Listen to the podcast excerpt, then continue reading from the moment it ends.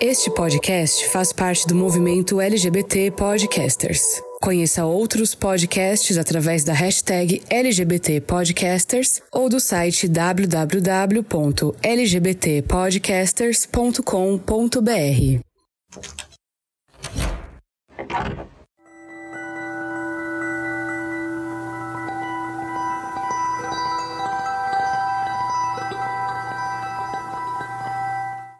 Sexo e drogas sempre foram uma combinação perigosa, mas nos últimos anos, uma prática conhecida como chemsex tem se tornado cada vez mais comum na comunidade LGBTQIA+.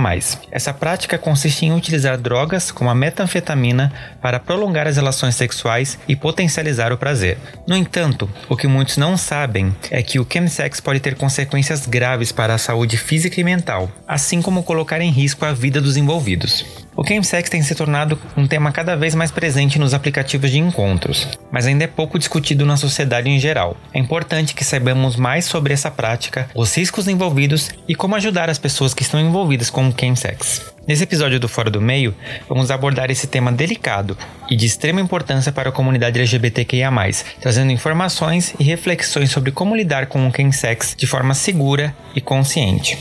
Eu sou Fernando Arazão e esse é o Fora do Meio, podcast que faz parte da rede LGBT Podcasters, que você encontra no arroba Fora do Meio Podcast no Instagram ou Fora do Meio Pod no Twitter e no nosso grupo de ouvintes do Telegram. Os links estão aqui na descrição do episódio.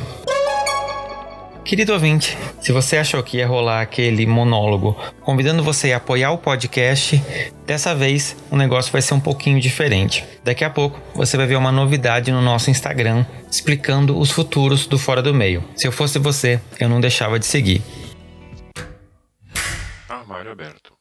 E para falar comigo sobre esse tema, eu tenho aqui um convidado de peso sobre o assunto. Eu acho que você já deve conhecer. Ouvinte, se você não conhece, que honra que você tem de estar em contato com um dos caras mais sensacionais da internet. Convidado, por favor, se apresente para a audiência do Fora do Meio.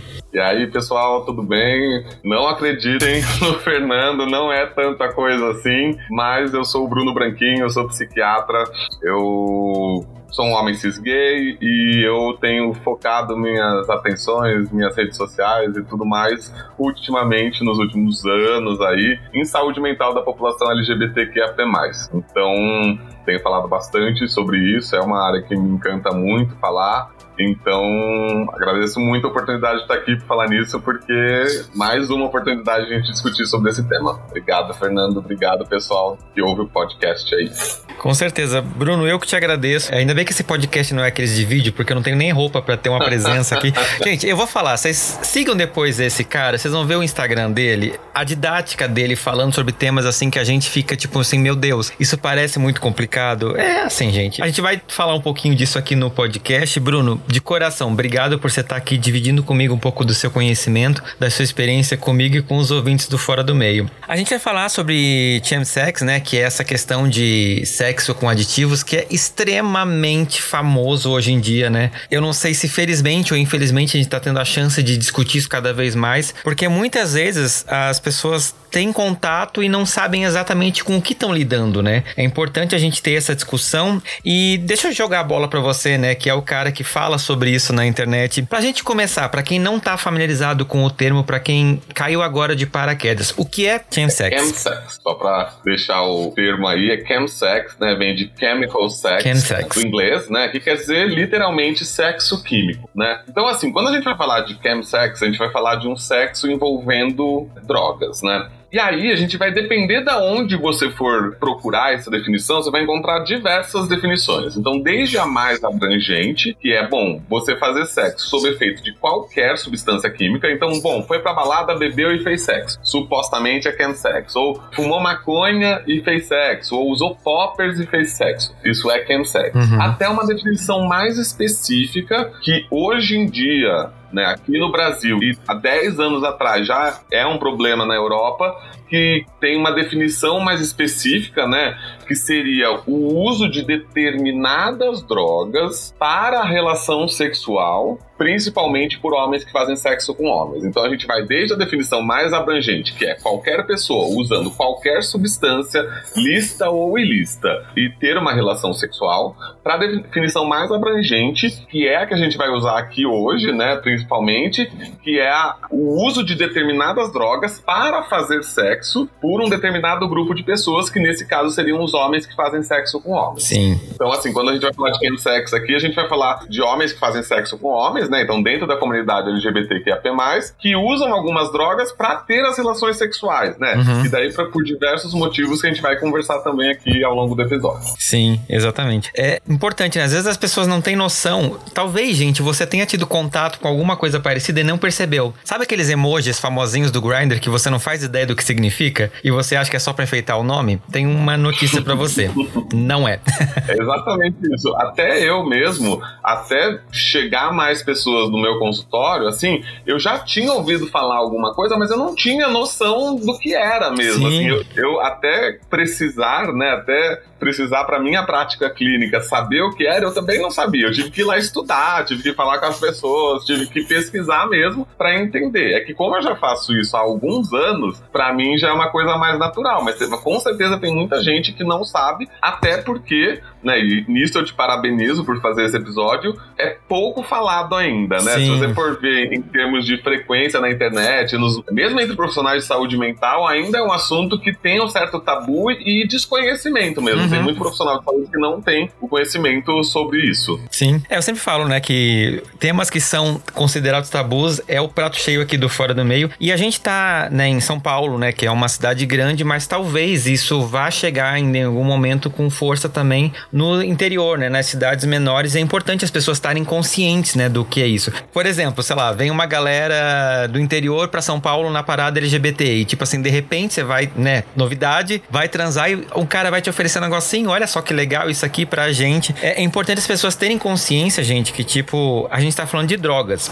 né? Por mais que pareça uma coisa inofensiva, é só para dar uma pimentada naquela hora, tem riscos, né? Como qualquer consumo de drogas. Se eu consumir álcool, eu tô me pondo em risco, né? Imagina outros tipos de substâncias que às vezes a pessoa nem faz ideia do que é, né? Bruno, na sua experiência, né, você que pesquisa sobre isso, como que funciona na, assim, nessa sua vivência de conversar com pessoas que às vezes passam por isso, como que funciona essa abordagem? Como que o, o chemsex entra na vida da maioria das pessoas? Acho que, pegando o gancho do que você acabou de falar, eu acho que é importante isso, porque, né, muitas vezes, mesmo políticas públicas, né, não são endereçadas para esse tempo pensando, ah, é só entre homens que fazem sexo com homens, ah, não é muita gente que tem acesso a isso, ah, tá só nas grandes cidades, né, enfim. Ainda mais esse assunto específico que envolve três tabus, né, uhum. que é população LGBTQIA+, sexo, que é sempre um tabu, sempre. e drogas, né? Então é um prato cheio para ser ignorado. Agora, é isso. Nesse momento,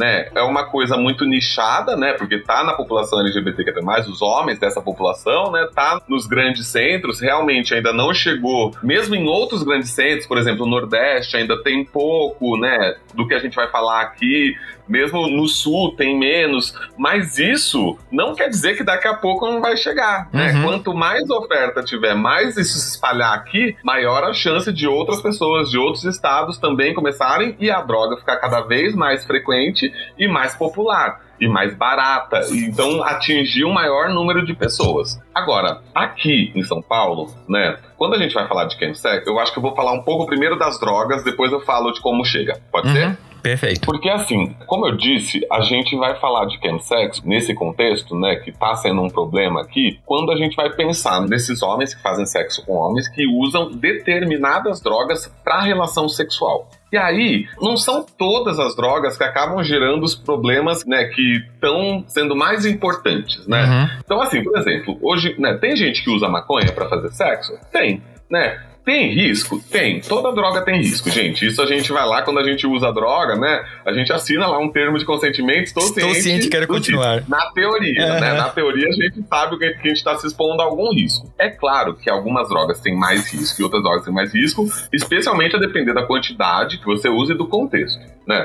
Mas tem gente que usa, por exemplo, poppers para relação sexual? Tem. Tem risco? Tem mas normalmente a gente não vê grandes problemas com pessoas que usam poppers na relação sexual. Sim. Só uma, um adendo, Bruno. Pra quem não sabe o que é poppers, porque às vezes é um termo ah. que eu, eu, já conversei com gente no sul, da onde eu sou, que não fazia ideia do que era isso. Só pra sim. gente pontuar essas menos conhecidas, digamos assim. Sim, sim. Poppers é uma droga, né? Um, não tem um, eu não sei um nome em, como chama? Um nome comum. Porque aqui a gente também fala poppers, né? Mas hum. é um termo que vem do inglês, óbvio, e é um, uma substância que normalmente é inalada, né? Então a pessoa põe no nariz, né? E ela é um vasodilatador. Então, muitas vezes ela relaxa o esfíncter anal, então favorece a prática do sexo anal, tá? E tem gente que inclusive sente um aumento do prazer com ela é uma droga, tem os seus riscos, mas, como eu disse, normalmente quando há algum problema é muito eventual, não é uhum. é uma droga que cause problemas frequentemente, né? Agora, se você usa maconha no ato sexual, pode ter problema? Pode ter problema, mas também não é uma droga que as pessoas me procuram no consultório falando, nossa, tô com problema a usar maconha no, no sexo, né? O que a gente tá vendo hoje em dia que merece um grandíssimo destaque é a metanfetamina. Uhum. Metanfetamina é uma droga que pode ser fumada, né? Normalmente as pessoas começam fumando, né? Então elas têm um cachimbo, né? Põe o cristalzinho, né? Ela vem em formato de cristal, põe no cristalzinho e fumam, como, né? A, pegam o isqueiro, acende e fumam, tá? E também pode ser injetável. Então essa pessoa dilui a metanfetamina em água e injeta na veia com a seringa, com, com um equipamento ali para você injetar. Uhum. Normalmente as pessoas não começam injetando, normalmente as pessoas começam fumando e depois vão pro injetável. E tem outras drogas que podem ser usadas no chemsex e são usadas no chemsex no Brasil? Sim. Por exemplo, o GHB, que é muito chamado de G, né, de Gisele, que também é um anestésico, na verdade, e que normalmente é líquido, as pessoas põem num, num outro líquido e tomam. Também aumenta o prazer sexual, é uma droga que pode ser perigosa porque a dose dela entre a que dá o barato e a que vai te fazer desmaiar, perder a consciência é muito grande. Uhum. Tem risco também. As pessoas muitas vezes usam cocaína para sexo, então também é uma droga que tem o risco de infarto, de AVC, né, enfim, tudo mais. Mas assim, eu acho que, honestamente, nesse episódio eu queria dar um destaque muito grande pra metanfetamina. Uhum. Porque essa é uma droga que, assim, tá bombando, né? explodiu né? aqui, tá bombando. E assim, causa muito, muito, muito problema. Uhum. Tá? Então, quando eu estiver falando aqui, eu vou falar basicamente de metanfetamina. Se houver dúvidas depois sobre o GHB, sobre a cocaína, qualquer outra droga, a gente pode até depois fazer um perguntas depois, vocês podem enviar, eu respondo por e-mail e tudo mais. Mas o que eu queria focar nesse episódio é na metanfetamina, porque é um negócio assim que tá me preocupando pra caramba, uhum. é um negócio que acaba, né, deixa a vida da pessoa muito destruída em muito pouco tempo e a gente não tá conseguindo conter esse avanço. Sim. Então você me perguntou como é que chega nas pessoas, né? A metanfetamina é uma droga recente no Brasil, né? Quem viu Breaking Bad, por exemplo, aquela série famosa, né, dos Estados Unidos, sabe que lá nos Estados Unidos a dimensão do problema já é outra, uhum. porque não tem classe preferida, não tem sexualidade preferida, não é usada só para fazer sexo. Então lá é homem, mulher, jovem, velho, hétero, homo, né? Lá o problema se espalhou assim e a sociedade está em pânico. No caso do Brasil, é uma droga muito recente. Até alguns anos atrás não tinha metanfetamina no Brasil. Ou se tinha, era uma coisa eventualíssima, assim, né? Sim. Eu, na minha residência de psiquiatria, que eu fiz há quase 10 anos atrás aí, não aprendia sobre metanfetamina, não era uma droga que estava por aqui. A gente não, não tinha, era tipo heroína, assim, heroína não tem no Brasil, ou se tem é, é bem menos, né? Então não era um problema. Só que há cinco anos atrás começou a aparecer metanfetamina no Brasil, principalmente em São Paulo. Uhum. E esse uso é concentrado entre os homens que fazem sexo com homens para fins sexuais. Então, os homens que fazem sexo com homens usam da metanfetamina para fazer sexo. E aí, bom, como que isso chega, né? Assim como na Europa, um jeito de disseminar esse uso foram os aplicativos de encontro. Uhum. Então, assim, você tá lá, como você mesmo disse do emojis, a gente vai chegar nos emojis agora. Você tá Sim. tá lá no Grindr, você tá no Hornet, no Scruff, qualquer um que você use, né? E eles põem um emojizinho que no caso da metanfetamina, né, que também é chamada de tina ou de crystal, os emojizinhos, né, para forma fumada, normalmente é o, o anelzinho com o solitário ali, né, um diamantezinho, né? Com o e o diamantinho, né? E pra forma injetável é o foguetinho, né? E muitas vezes é isso, você nem sabe do que se trata, né? De repente você tá lá, marca um encontro com um cara e você fala, bom, sei lá, o que ser molde, né? Enfim, alguém já me falou, ah, achava que queria compromisso, né? Exato, Porque tinha uma é. aliança. Primeiro pessoa da pessoa, é um emocionado. Exatamente. Você fala, bom, mas tudo bem, né? Enfim. E daí você chega lá e o cara te oferece, né? Bom, quer fumar aqui, né? Enfim, alguma coisa.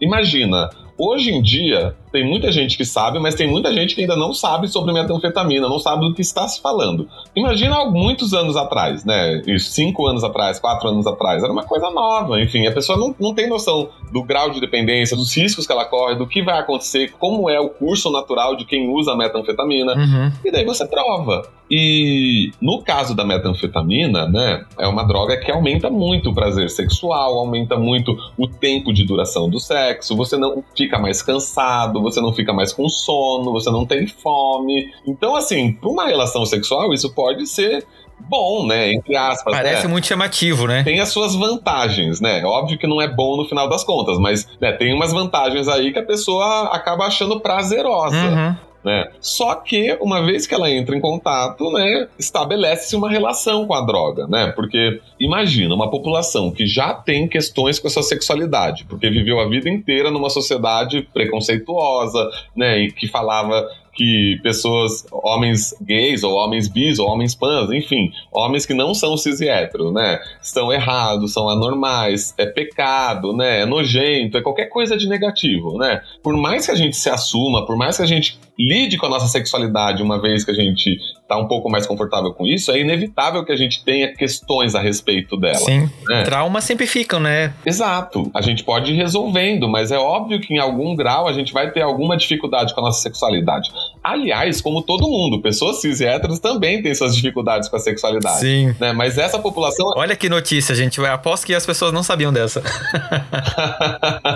então as pessoas LGBTQIA+, assim, já estão mais vulneráveis nesse sentido, né? E daí você pega uma droga que faz você esquecer dos seus traumas, né? Faz a sua relação sexual ser com menos inibição, menos tabu, você se soltar, não pensar tanto, sei lá, no seu corpo, na sua performance, né? Enfim, você de repente faz coisas, fetiches que você gostaria de fazer, mas é tímido, não consegue. Uhum. É uma droga que chama atenção, né? É uma droga que realmente traz coisas que muitas vezes é difícil de lidar, né, para essas pessoas, né? Só que ela cobra um preço, né? Se fosse só isso, né? Poxa, você só tá falando da parte boa da droga, você tá querendo me fazer usar ela? De forma alguma. Inclusive, tô muito preocupado porque as pessoas estão se afundando assim mesmo. Sim. Tá sendo um negócio muito complicado.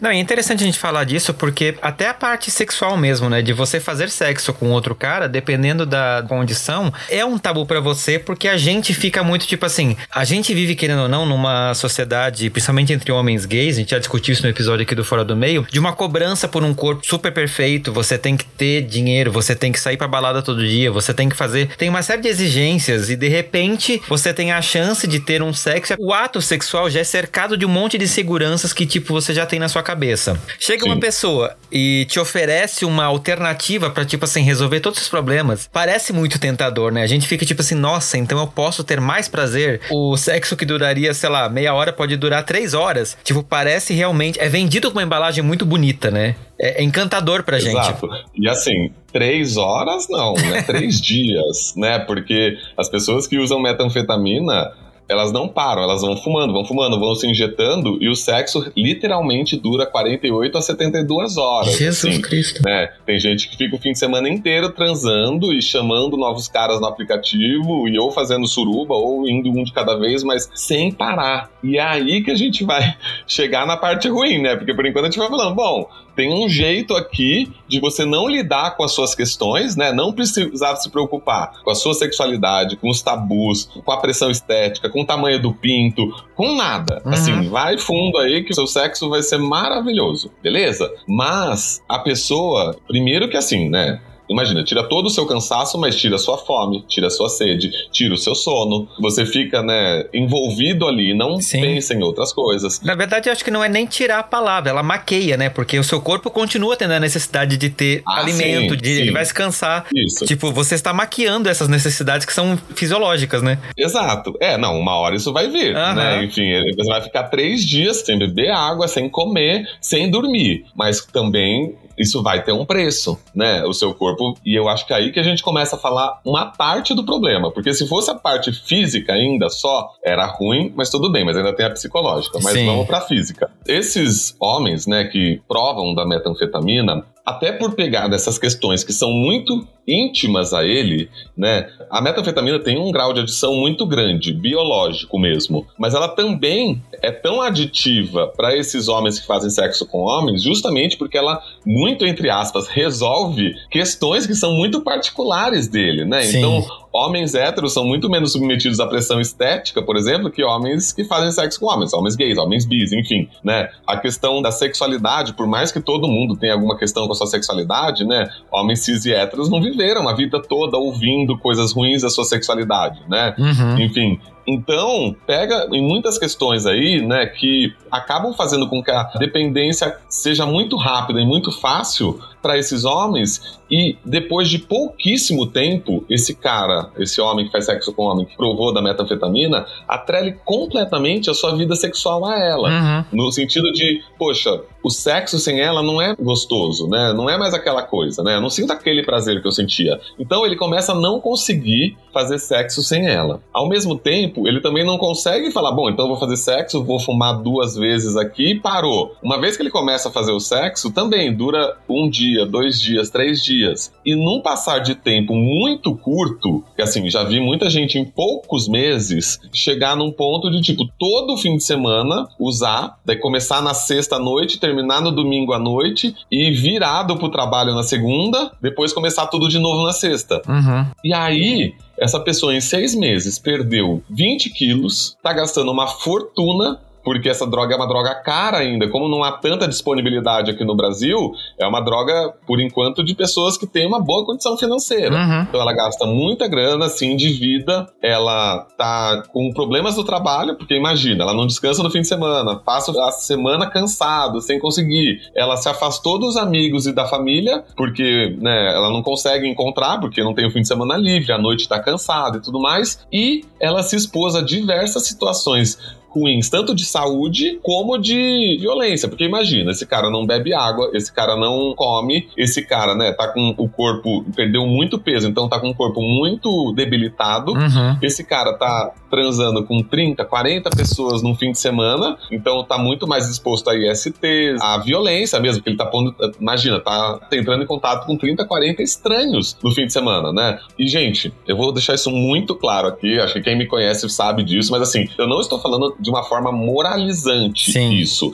né? Cada um faz o que quiser, né? Se você quer transar com 30, 40 pessoas no fim de semana, tá tudo bem, não é essa a questão, uhum. né? Mas assim, essa pessoa tá sob o efeito da metanfetamina, então ela não sabe muito bem quem são essas pessoas, ela tá muitas vezes em uso de PrEP, mas esquece de tomar o comprimido por conta que está sob o efeito da metanfetamina, ela não usa camisinha, ela não usa gel, né? Então ela vai se expondo mais, né? A questão não é transar com muita gente, gente. Pode Sim. transar, faça um suruba, é isso aí, cada um faz o que quiser. Mas assim, o uso da droga acaba expondo ela a situações que muitas vezes ela não se exporia, né? Não é uma decisão consciente, consciente. dela, né? Então, isso acaba virando um problemão, assim. Sim. E como é muito rápido e pega nessas questões muito particulares, acaba que quando a pessoa vai procurar ajuda, ela já tá muito envolvida, muito envolvida com a droga. Então é um negócio muito difícil mesmo, assim, é um negócio que tem me preocupado bastante. A condução dos casos mesmo no consultório é muito complicado, assim, é difícil mesmo para depois, quando a pessoa quer parar ou quer, enfim, tá vendo que tá tendo muito prejuízo, de ela conseguir voltar, assim. É um trabalho trabalho muito exaustivo mesmo. Sim, não, eu imagino. Porque é isso, né? É importante a gente falar, gente, é nesse ambiente sexual, não é igual uma dependência química do álcool, de qualquer outra droga, mas tipo assim, é uma droga, as pessoas têm que ter essa consciência, né? Tipo, os efeitos que vai ter na sua vida é exatamente de uma pessoa que é alcoólatra, de uma pessoa que tem algum problema de drogas mais comuns, que a gente tá mais acostumado, né? Você vira uhum. realmente uma pessoa que é depende daquilo, né? E isso, os prejuízos são exatamente os mesmos de uma pessoa, de novo, de um alcoólatra. A gente sempre vê na televisão,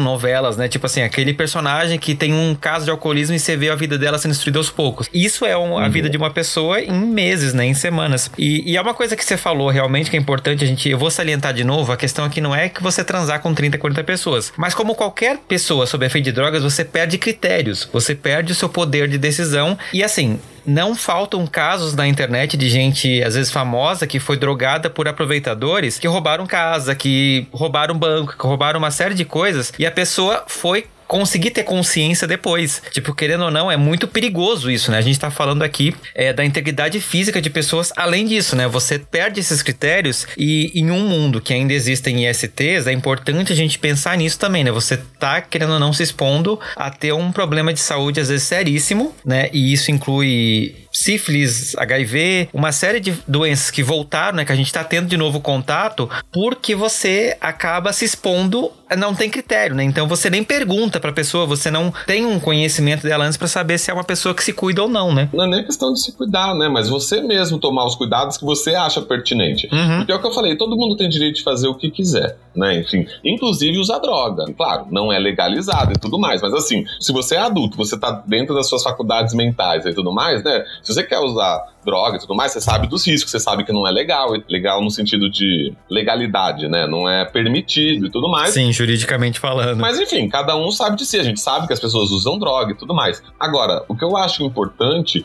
é que as pessoas estejam, naquela hora que você vai usar droga, que você vai assinar o termo, estou ciente, quero continuar, né? Que você saiba, que você esteja ciente de fato, né? Porque uma coisa é você falar de drogas que são um pouco mais conhecidas, né? Então, uhum. Então, bom, todo mundo sabe mais ou menos da maconha, né? Pode não saber tudo, mas sabe mais ou menos como funciona, né? Conhece gente que usa e tudo mais. No caso da metanfetamina, né? Não é todo mundo que sabe a que ela tá se expondo quando ela fuma a primeira vez ou quando ela injeta a primeira vez, né? E uma vez que você faça o uso, eu imagino, né, pelo que as pessoas relatam, que é muito difícil de você abrir mão, porque você imagina, é o que eu falei. Imagina você arrumar uma droga que faz você desencanar das suas inibições, o seu sexo é ótimo, né? Tá tudo bem, né? Você não fica cansado e tudo mais, tal, né? Transa pra caramba, etc.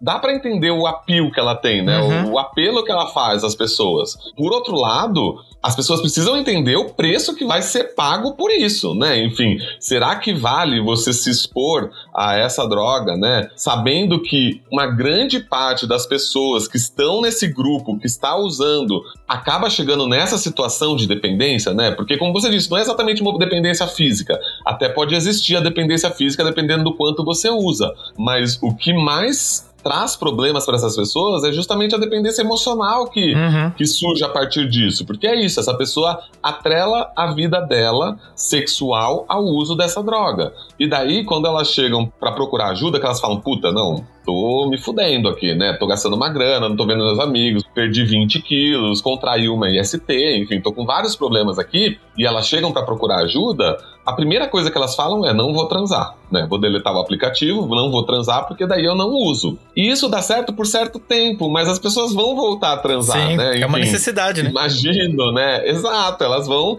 Essa estratégia não dá certo para sempre, né? Uma hora você vai sentir tesão, uma hora você vai querer. E é nessa hora que normalmente tem uma recaída. As Sim. pessoas conseguem ficar, sei lá, um mês sem transar, um mês e meio, mas uma hora elas vão querer. E aí, quando elas tentam transar, ou elas já vão direto, elas falam, puta, não, eu só sinto tesão usando, ou elas tentam transar sem e descobrem que não é a mesma coisa. Porque de fato não é, nunca vai ser né, a mesma coisa você transar com droga e sem droga. E aí o caminho para conseguir desatrelar isso é muito complicado. Uhum. É muito complicado. Então, é o que eu falei, assim, eu acho que é importante que as pessoas estejam cientes do risco risco. Se elas vão usar ou não, é outra história, é uma decisão pessoal, né? Enfim.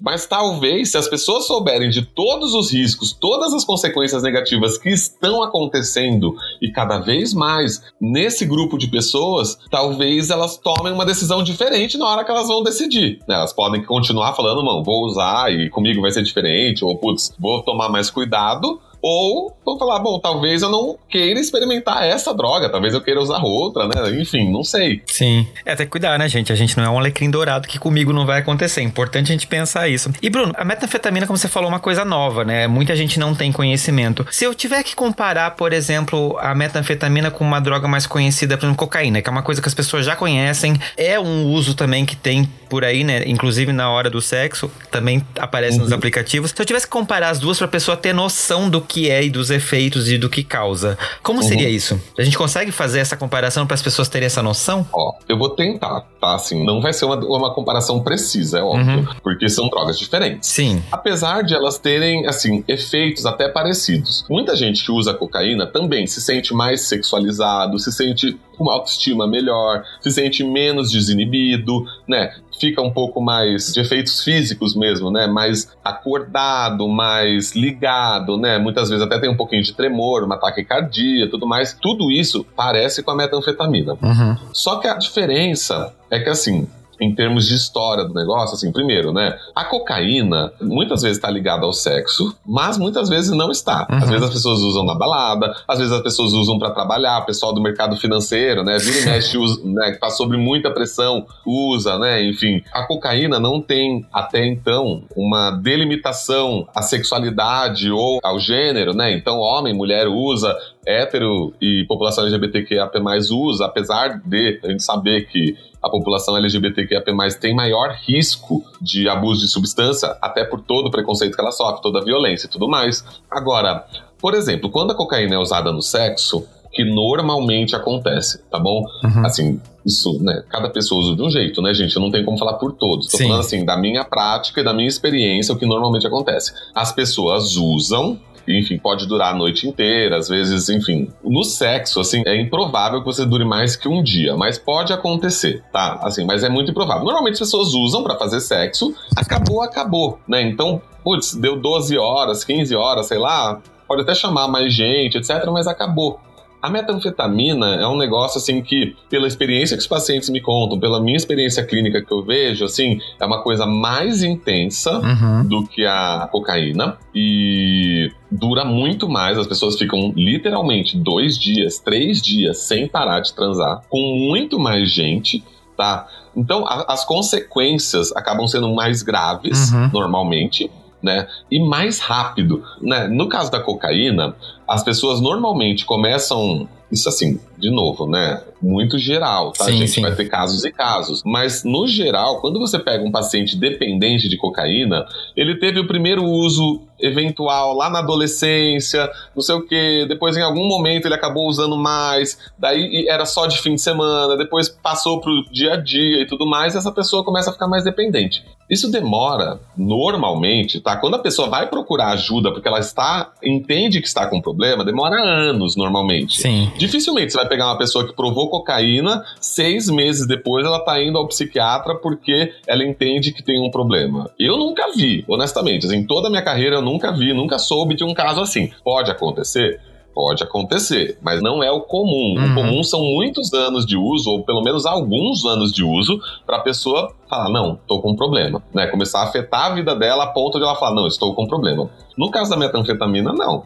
No caso da metanfetamina, em meses, essa pessoa, assim, já tá com muitos problemas na vida, normalmente, tá, gente? De novo, vai ter gente que vai usar uma vez metanfetamina no exterior, há muitos anos atrás, e acabou, não tinha no Brasil, nunca mais usou e deu certo? Sim. Sim. Essa não é a regra. Sim, sim. Tá? A regra é a pessoa, né, o homem que faz sexo com o homem, prova, gosta e muitas vezes continua e aumenta essa frequência, aumenta o consumo e muitas vezes em poucos meses, seis meses, já tá com muito problema na vida por conta disso, tá? Então essa é a regra, é o geral. O que difere da cocaína, que normalmente exige muito mais usos, muitas vezes. Normalmente a pessoa aumenta o uso quando está passando por alguma situação difícil, está deprimido, ou está num trabalho muito exaustivo e começa a usar mais, ou, sei lá, começou a sair muito de balada e daí usa todo fim de semana e depois vai estendendo para semana e tudo mais. Mas é isso, assim, não que não seja uma droga perigosa a cocaína, inclusive ela é muito porque ela é uma droga social Sim. e você consegue usar em diversos ambientes, muitas vezes sem a pessoa perceber. Uhum. Então, né, muitas vezes ela te ajuda a aumentar a produtividade, né? Então, pro mundo que a gente vive, que trabalho, trabalho, produção, produção, é uma droga perigosíssima, inclusive, né? Tem muitos riscos.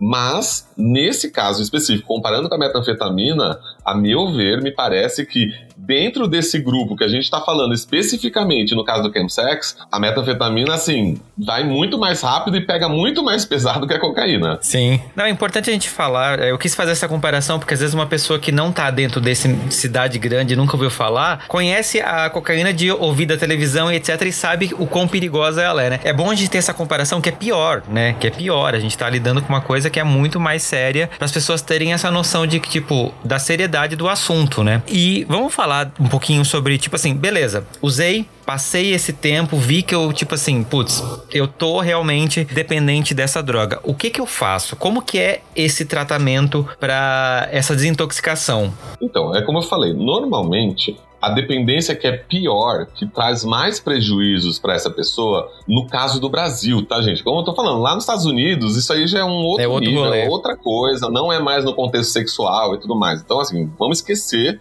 metanfetamina no geral. Tô falando de metanfetamina no Brasil, no contexto de chemsex. Uhum. Tá? Então, assim, normalmente, quando as pessoas me procuram, né, normalmente a dependência é muito mais emocional do que física. Uhum. Então, assim, ela pode ter alguns sintomas de abstinência logo após, quando ela para de fazer o uso. Então, ela usa fim de semana, na segunda, putz, pode ter alguns sintomas de abstinência, tremer, né, se sentir mal, ter aquela, entre aspas, depressão pós-uso, né, enfim, pode, beleza. Mas, normalmente, ela consegue, como eu te disse, quando ela fala, puta, tô com um problema, e a gente fala, bom, vamos lá, né, vamos lidar com isso, vamos começar a reduzir ou retirar o uso e tudo mais, ela normalmente até consegue, se ela não transar, ficar sem fazer o uso por um tempo. Uhum. Né? A gente faz consultas mais próximas, aí tem um acompanhamento com o psicólogo, né? Tem que envolver de alguma forma a rede de apoio dela Sim. e tudo mais. Mas assim, normalmente essa pessoa até consegue ficar sem fazer o uso. A grande questão é que, como ela desenvolveu uma dependência emocional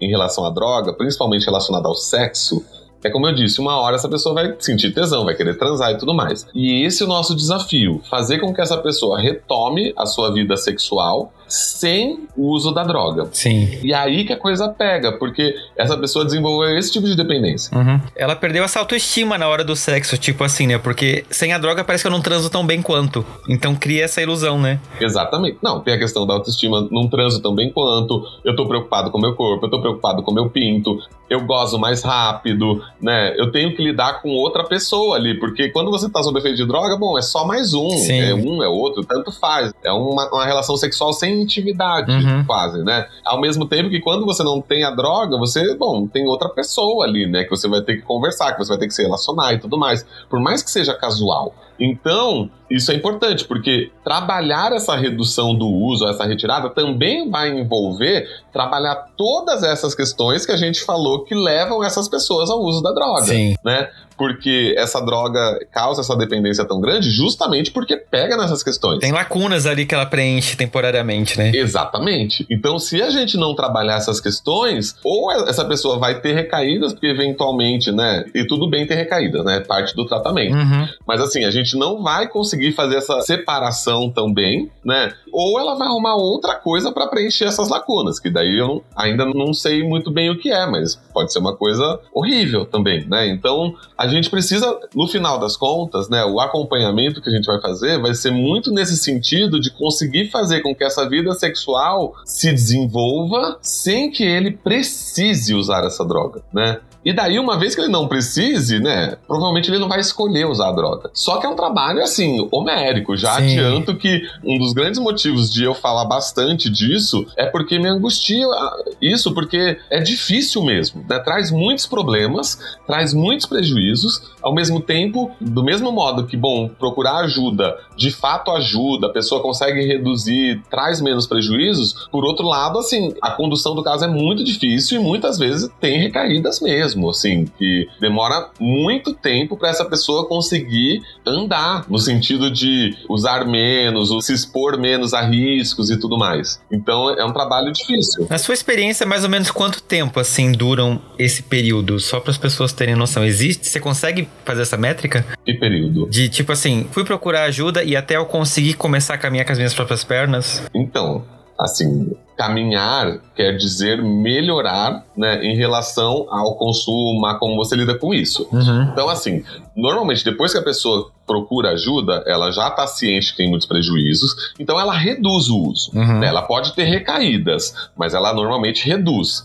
Por Agora, si só. É, né? Porque você tá vendo o médico frequentemente, você combina, bom, até a próxima consulta eu não vou usar, ou vou usar, mas de alguma outra forma mais com redução de danos, uhum. né? Que é difícil também, mas a gente tenta, né? E tudo mais. Então, assim, só de ela procurar ajuda e tá fazendo terapia toda semana, indo no médico e tudo mais, assim, o negócio já muda de figura. Então, uhum. ao invés de usar toda semana, ou todo fim de semana, ele consegue usar menos, ou menos vezes e tudo mais. Agora, essa pessoa desatrelar a vida sexual dela da metanfetamina metanfetamina, assim, anos. Anos. Anos. É, não é um processo fácil, tá? Assim, é, lá em Londres, que foi onde começou, entre aspas, né? O chemsex já é desde a antiguidade. Usar droga pro prazer, pro sexo, você vê no Baco, você vê a antiga Roma, a antiga Grécia, enfim.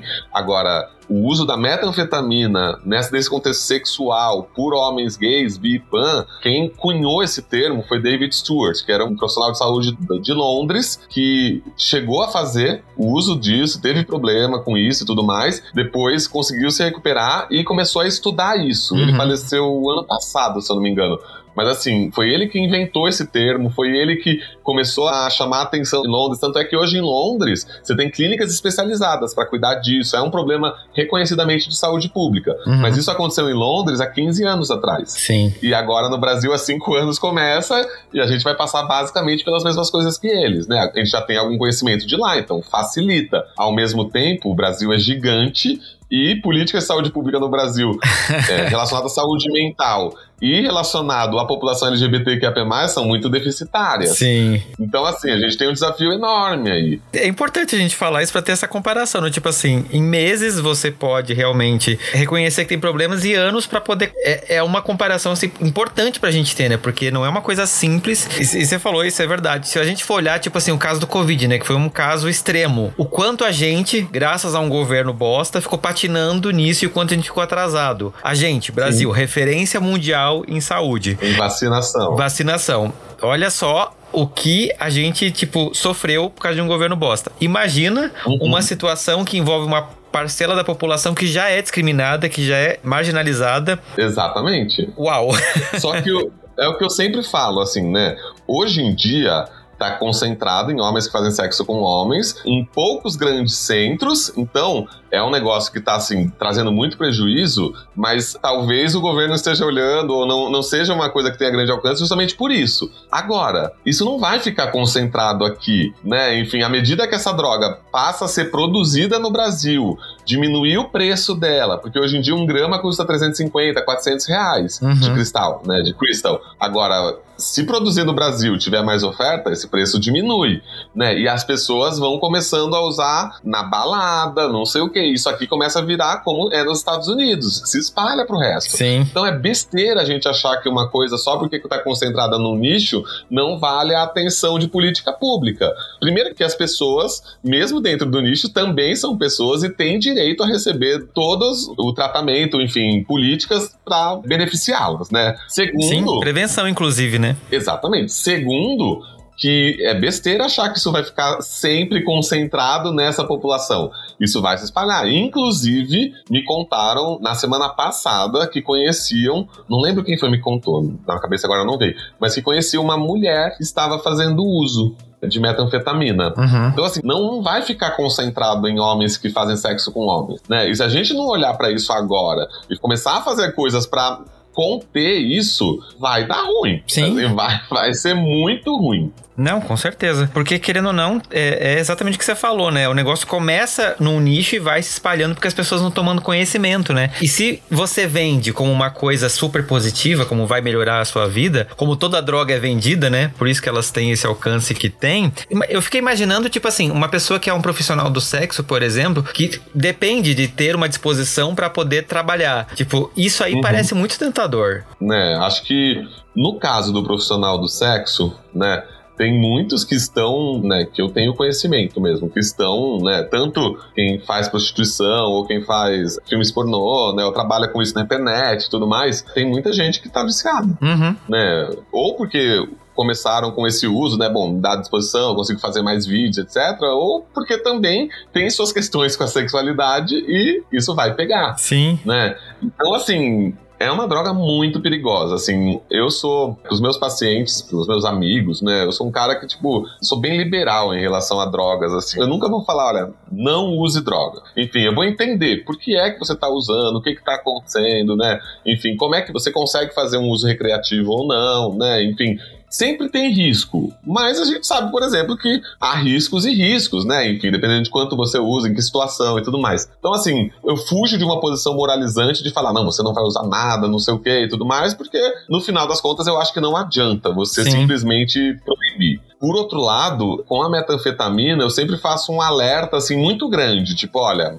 tá dando muito problema. Uhum. Acho que você tem que conhecer todos os riscos e eu, se fosse você, evitaria o primeiro uso. Assim, porque pega mesmo, assim, o pessoal tá tendo muito problema com isso. E querendo ou não, a gente tá num mundo, né? Eu acho que essa questão da pandemia mudou muito a nossa forma de se relacionar com outras pessoas, inclusive sexualmente, né? A gente passou muito tempo, né, trancado em casa e muita gente descobriu aplicativos de relacionamento graças a não poder ir encontrar gente na rua. E quando o Covid foi diminuindo, as pessoas voltaram a ter esse encontro, só que o aplicativo tá ali, né? E você teve contato com muitas coisas. E a internet eu acho que é um, um campo muito propício para esse tipo de tanto de informações, né, para as pessoas terem ciência, mas também de oferta, né? As pessoas às vezes vê lá um cara que coloca um cristalzinho no perfil do Grindr e vai tipo assim, nossa, que isso? Ou nem pergunta, né? uhum. né? Vai transar com o cara, ele chega e te oferece e você às vezes fica tipo assim, eu tô aqui, eu vou recusar? Vai ser chato, tipo, sabe? Imagina, cria uma situação toda como que você diz não, né, para algumas coisas? É justamente por isso que eu falo que a gente tem que gritar os efeitos. Porque se a pessoa vai usar ou não, é uma escolha da pessoa, né? Enfim, e aí ninguém tem nada o que fazer sobre isso, né? Enfim, como qualquer coisa, se a gente vai beber ou não, se a gente vai fumar ou não, se a gente vai praticar esportes radicais ou não, se a gente vai comer ultraprocessado ou não, né? É uma escolha pessoal, ninguém tem nada a ver com isso.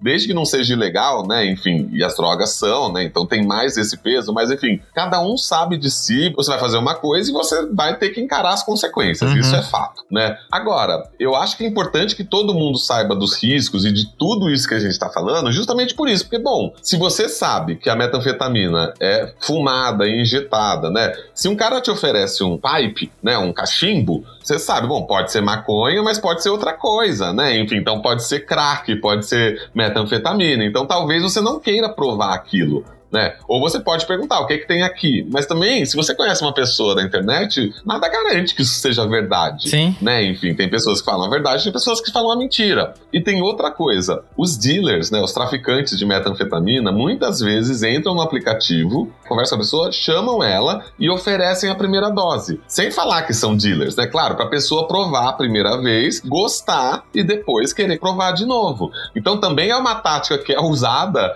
para disseminar o uso. Sim. Então, assim, acho que nesse rolê de droga, né, eu acho que é importante que você tenha todas as informações possíveis para quando você pôr lá o estou ciente e quero continuar, você de fato esteja ciente e quero continuar. Porque vai ter gente que vai ouvir tudo isso que a gente tá falando e falar, bom, quero usar. Uhum. Né? Se me oferecer, eu vou usar.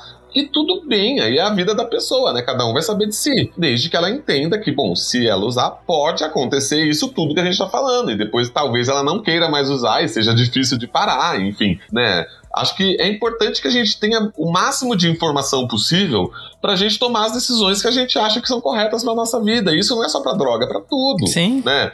Mas eu acho que é isso. Desde que todo mundo tenha todas as informações, acho que talvez, se todo mundo tiver essas informações, talvez menos gente queira provar, entendeu? E daí, bom, bom para elas e para quem provar, a gente lida com elas depois, sabendo que é muito difícil. Sim. E é todo um trabalho, é o que você falou, né? Tipo assim, não é só você procurar um psiquiatra. Tem toda a sua rede de apoio, de amigos, inclusive. Que eu fico pensando, tipo assim, quantas pessoas que se envolvem com outras drogas e relatam, tipo assim, perdi meus amigos, estou sozinho. Imagina você ter que contar com pessoas que se afastaram de você, se recuperar isso depois de novo. Uhum, Sabe uhum. aquele amigo seu que começou a namorar e esqueceu os amigos e você fica magoado e depois você não quer nem olhar pra cara dele? Imagina pra uma pessoa que, tipo assim, deliberadamente faz isso porque tá transando com outros. Tipo, sabe? Será que todos os amigos vão querer voltar? Será que essa pessoa vai voltar a ser valorizada? Tem mais uma questão que a gente já coloca mais uma pá de cal em cima, tipo assim, uma pessoa que já vai estar tá fragilizada, né? Aí, Total. psiquiatra, psicólogo, mais um monte de coisa, tipo assim, é um preço altíssimo de fato, né? Eu acho um preço altíssimo. E por isso que eu tenho alertado, né? Eu acho que,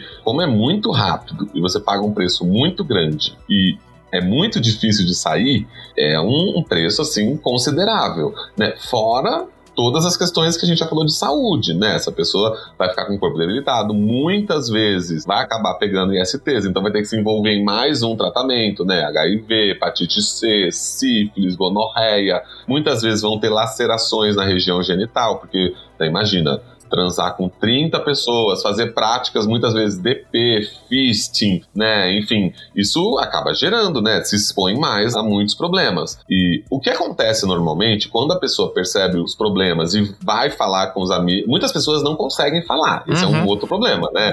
Elas querem tentar resolver sozinhas. É a primeira barreira, aí- né? De quem acaba tendo alguma. Se, se percebendo de alguma forma um, um- Acho que viciado não é a palavra, né? Mas alguém que, tipo assim. Dependente, né? Dependente, isso. químico mesmo. Mas é isso. Só que no, no caso da metanfetamina, enfim, as outras drogas também. Mas como o negócio é muito rápido e muda completamente a vida da pessoa, as pessoas percebem também, Uhum. né? Bom, por que você perdeu 20 quilos em seis meses? Por que, que você não fala mais com ninguém, não sai mais de casa, etc, etc, né? Então, assim, normalmente, quando a pessoa pede ajuda, as pessoas ajudam, né? Porque, de fato, são amigos, é família e tudo mais. A pessoa tá lá reconhecendo um problema. Então, né, é um movimento diferente, né? Então você acaba ajudando e tudo mais. E isso é fundamental, porque, de verdade, eu falo pra eles, a gente precisa de toda ajuda possível. Sim. Então é psiquiatra, é psicólogo, muitas vezes a gente precisa de um acompanhante terapêutico para ajudar a pessoa em algumas situações, muitas vezes a gente precisa né, da nutricionista, do preparador físico, da família, dos amigos, né? Enfim, vai precisar de toda uma rede de apoio aí para ter mais chance de dar certo. Uhum. E assim, se a gente tiver que falar com a família dessas pessoas ou amigo dessas pessoas, o que, que você diria pra essa galera? Olha, eu acho que assim, a gente precisa entender que quem usa droga, seja metanfetamina, seja qualquer outra coisa, usa por um motivo, né? Então ninguém é, tipo, vagabundo, ninguém é, tipo, preguiçoso ou não quer nada com a vida e tudo mais, né? A droga preenche lacunas, como você disse, né? A gente tem questões que acabam sendo preenchidas pela droga, então ninguém fica dependente de droga porque quer Uhum. né? Ninguém fica endividado, perdendo 20 quilos tudo mais, por- simplesmente porque quer. Decidiu. Isso é É minha meta ah, de vida. meu- minha meta de vida, justamente. Isso é uma consequência de um problema ali que ele acabou desenvolvendo, né? Porque é isso, né? É o que eu falei.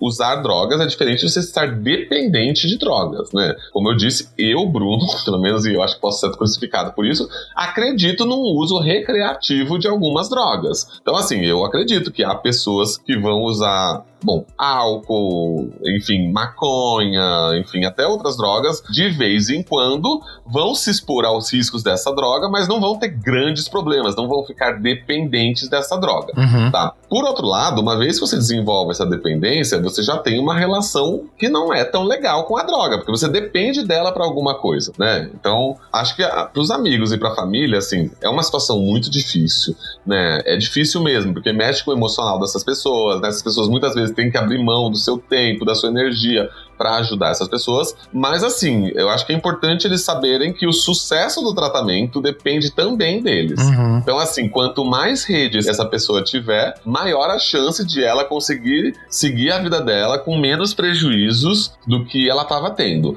O que não quer dizer que essa pessoa não possa ter recaídas, tá, gente? O fato da pessoa ter recaídas não quer dizer que o tratamento não está sendo bem sucedido. Quer dizer que ela, às vezes, escorrega, né? Ninguém é perfeito, a gente tem as nossas questões, a dependência dependência química é uma coisa muito difícil de se tratar mesmo, seja a droga que for. Sim. Então, assim, também chega uma hora que a família fica cansada, óbvio, a família, os amigos, poxa, recaiu, não sei o que, tava indo tão bem, rarará, mas precisa de muita paciência e, e afeto mesmo pra essa pessoa para entender que ela precisa, tá precisando da sua ajuda e que, bom, se você puder ajudar, provavelmente vai ser muito benéfico para ela. E eu vejo assim, comparando, né, com outros vícios, tipo, quando a pessoa tem uma recaída, a gente vê muito, né, a gente julgando, tipo assim, ah, não tá se esforçando o suficiente, ah, não tá querendo tanto assim. Isso destrói a o tratamento porque você tá minando exatamente a coisa que é mais importante, talvez, que é a autoestima da pessoa, né? A vontade dela querer melhorar a partir desse lugar que ela tá e se reconhece. Daí, quando você não dá esse apoio, pelo contrário, você mina isso, você tá afundando a pessoa cada vez mais, né? E é importante a gente ter essa consciência de que o que você falou, ninguém falha porque quer, né? É importante a gente deixar isso extremamente claro. E isso eu estendo para qualquer situação, né? Eu acho que é óbvio que é importante que a pessoa se responsabilize pelas ações dela, né? Então, é óbvio que essa pessoa, né, para conseguir ser ajudada, que ela queira ser ajudada. Então, uhum. que ela faça o tratamento, que ela tente, que ela se esforce, óbvio. Ao mesmo tempo, é isso. A gente não é perfeito. O caminho teórico é muito diferente do caminho prático, Sim. né? Então a gente supõe que não, agora vai dar tudo certo e tudo mais. E não é uma coisa tão simples assim, né? Então a gente vai ter que ir valorizando os ganhos e entendendo os problemas, né? Então, bom, essa pessoa usava todo fim de semana, três dias seguidos. Agora ela tá conseguindo usar a cada 15 dias. É o ideal? Provavelmente não. Provavelmente essa pessoa tá querendo parar, tá tendo prejuízos mesmo assim. Mas, bom, parece que tá tendo menos do que tinha antes, né? Então, bom, vamos seguir em frente, vamos vendo onde ela recai, por que ela recai e tudo mais. E é isso, quanto mais apoio ela tiver, provavelmente melhor ela se sentirá, mais a quem ela terá recorrer em situações em que ela queira usar ou que ela se sinta fragilizada e provavelmente o sucesso do tratamento vai ser maior Sim. do que simplesmente você falar, ah, esse aí não tem jeito, ah, ele não quer, né? Então, se ele não quer, não sou eu que vou ficar indo atrás, né? Então, é uma situação difícil, é o que eu disse, né? As pessoas que estão na família, os amigos também, né? Elas têm os seus problemas, é óbvio. A gente tem um monte de coisa pra fazer. É claro que isso exige muito do nosso emocional, né? Não é fácil a gente ver um amigo com um problema, né? E a gente tentar ajudar e a gente sentir que não tá indo para frente. Ao mesmo tempo, a gente tem que entender que é um processo, que pode levar mais tempo do que a gente gostaria e que a própria pessoa gostaria, né? Sim. E mudando pro outro lado agora, a gente tá em São Paulo, né? Você mora em São Paulo, você é um cara que estuda isso aqui em São Paulo. Como que você acha que tá essa discussão desse assunto na comunidade médica, né? Terapêutica, talvez, né? Considerando psicólogos e psiquiatras e etc. Essa galera que cuida da saúde mental das pessoas pessoas pelo Brasil afora. Você acha que esse assunto é discutido entre essa galera que vai dar, querendo ou não, esse suporte, ou ainda é uma coisa que tá engatinhando? E o que que essas pessoas podem fazer é uma pergunta muito besta até, né? Porque, querendo ou não,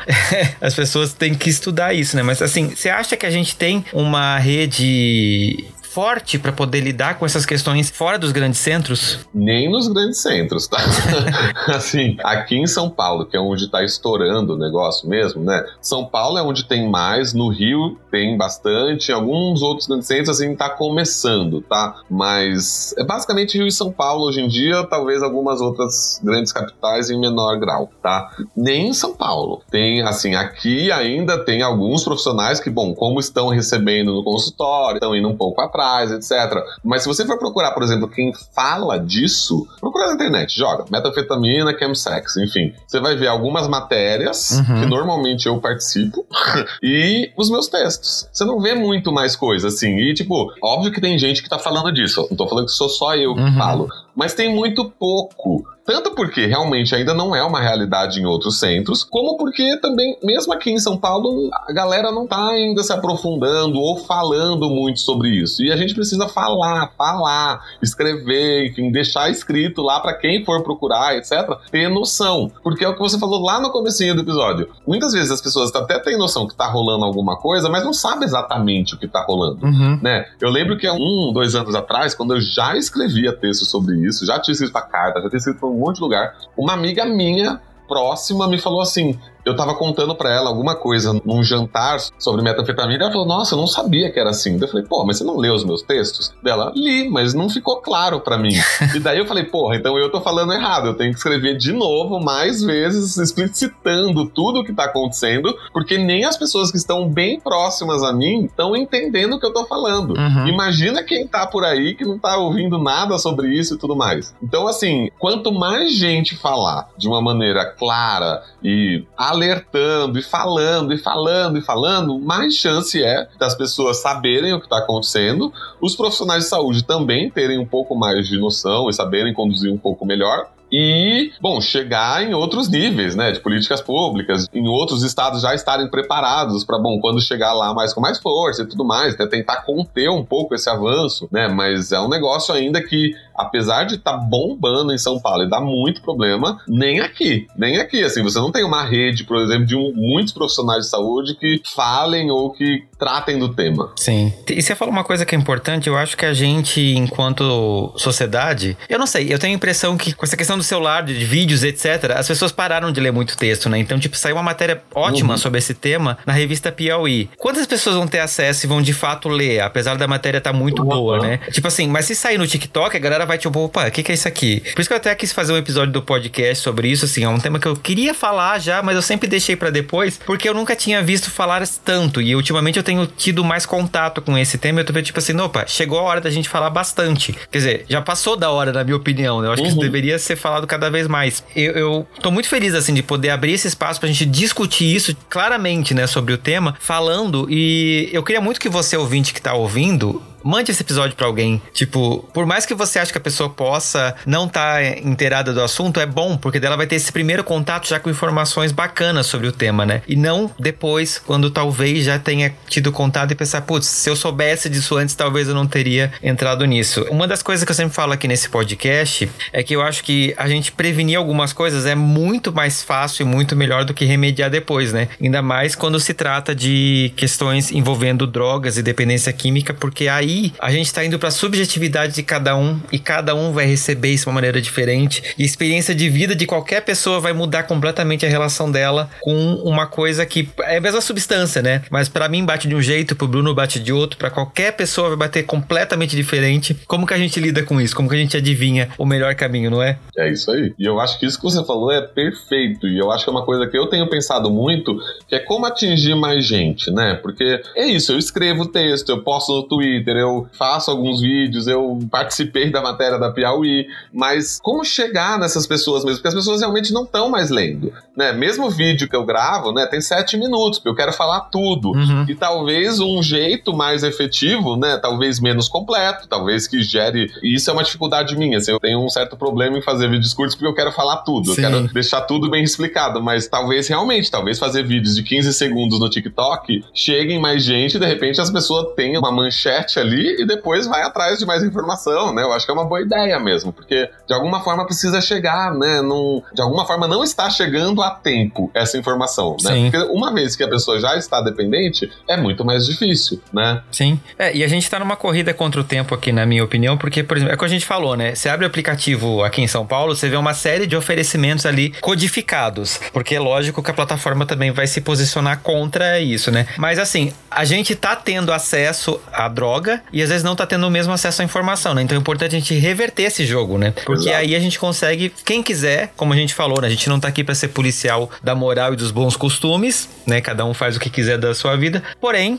com consciência e informação, né? Eu acho que esse é o principal ponto e é uma dos meus motes enquanto comunicador, né? Dar para as pessoas o maior número de informações com qualidade possível para que elas possam decidir como viver melhor a vida delas, independente do que melhor signifique para elas, né? Exato. Eu acho que é isso, né? É o que eu falei. Qual decisão a pessoa vai tomar é da vida dela. Ninguém, não tem nem como a gente falar, né? Determinar o que cada um vai fazer. Nem eu quero isso, Sim. gente. Pelo amor de Deus. Cada um toma a decisão que lhe for mais conveniente. Agora, de desde que, né, essa pessoa esteja ciente, né? Porque às vezes as pessoas caem num negócio de paraquedas, é isso, marcou um, um date, acaba transando, não sei o quê, e experimenta sem nem saber o que tá uhum. acontecendo, uhum. né? E aí, uma vez que experimenta, fica mais difícil. Né? Então, ou que experimenta várias vezes, né? Às vezes a primeira não vai, mas depois duas, três. Então, assim, desde que a pessoa tenha informação, saiba dos riscos e tudo mais, o que ela vai fazer é a escolha dela, né? uhum. né? E aí ninguém tem nada a ver com isso. Agora, a minha impressão é que muita gente acaba ficando dependente antes de saber todas as questões. E aí é triste, né? Porque talvez se ela soubesse, não fosse bem assim. É, o Estou Ciente, Quero Continuar, ele é muito importante e, ao contrário da internet, ele deve ser lido e realmente compreendido. Inteirinho, exatamente. Se joga.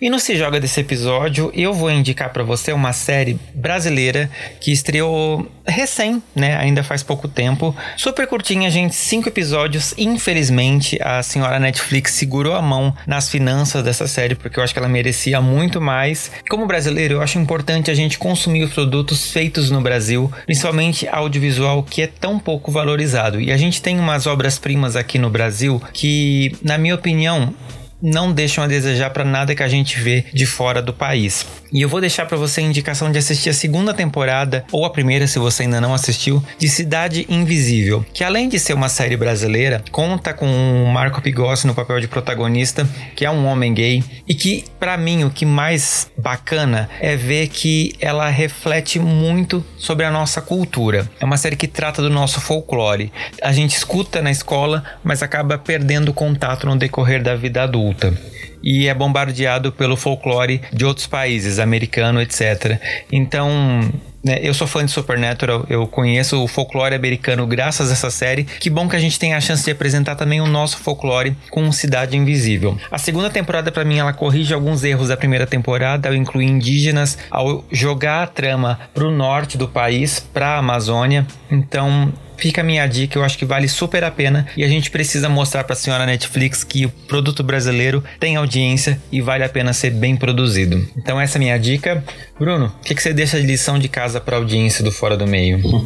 lição de casa, boa. Ó, eu vou, eu vou indicar duas coisas, né? A primeira é um livro que chama Cristal na Veia, que também fala de metanfetamina, enfim, de uma situação de dependência e tudo mais, e que é um livro e um filme que tem na Amazon Prime que chama Querido Menino que é um é adaptado também de um livro, né, que chama Beautiful Boy, né, o nome em inglês e daí para o português virou Querido Menino, que é a história de também de um menino viciado em metanfetamina e da perspectiva do pai dele. Uhum. Então são duas coisas que têm a ver com metanfetamina, um livro e um filme, que eu acho que é legal para quem quiser assistir, enfim, ver mais sobre isso, acho que é interessante. Sim, é importante. Gente, façam isso, por favor.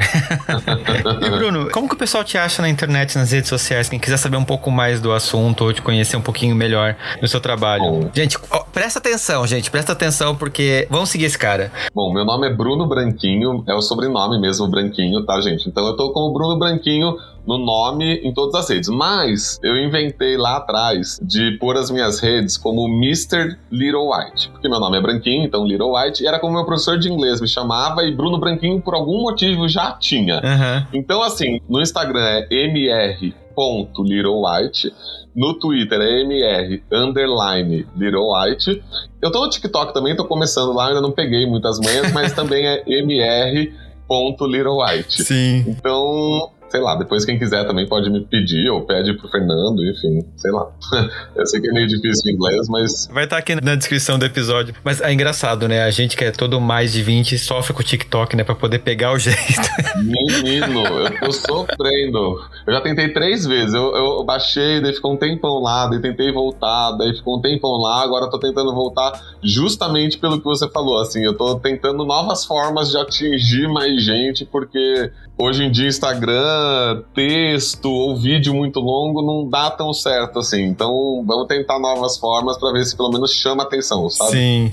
Exatamente. Uhum. Bruno, eu quero te agradecer demais por estar aqui comigo, né? Dividindo um pouquinho da sua experiência, da sua vivência sobre esse assunto que é de extrema importância. Eu espero de coração que tenha ficado claro para os ouvintes. E, de novo, eu vou fazer esse convite para você, ouvinte. Manda esse episódio para alguém, publica nas suas redes. Sabe? Espalhe isso aqui porque é muito importante a gente falar sobre o assunto. E, Bruno, não tem nem roupa para te agradecer por você estar aqui comigo, dividindo um pouquinho isso com a audiência, né? Eu sei que é um assunto que você fala bastante, é um assunto que é caro para você e te tipo, de todo o meu coração, muito obrigado por topar estar aqui comigo. Imagina, muito obrigado, eu adorei e tô à disposição aí. Quando quiser me chamar de novo, tô, tô livre, sempre. Que bom, que bom, pode deixar. bom, querido ouvinte, eu convido você a seguir a gente no Fora do Meio Podcast no Instagram ou Fora do Meio Pod no Twitter. Tem o TikTok também, que é Fora do Meio Podcast, mas eu quero te convidar principalmente aí no nosso grupo de ouvintes do Telegram para discutir um pouquinho sobre esse tema comigo e com outros ouvintes. Os links estão aqui na descrição do episódio.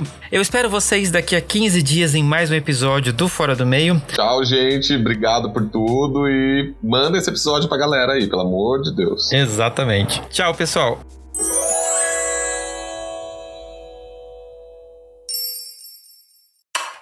Este podcast faz parte da Podcast. Conheça os demais programas da rede acessando podcast.com.br.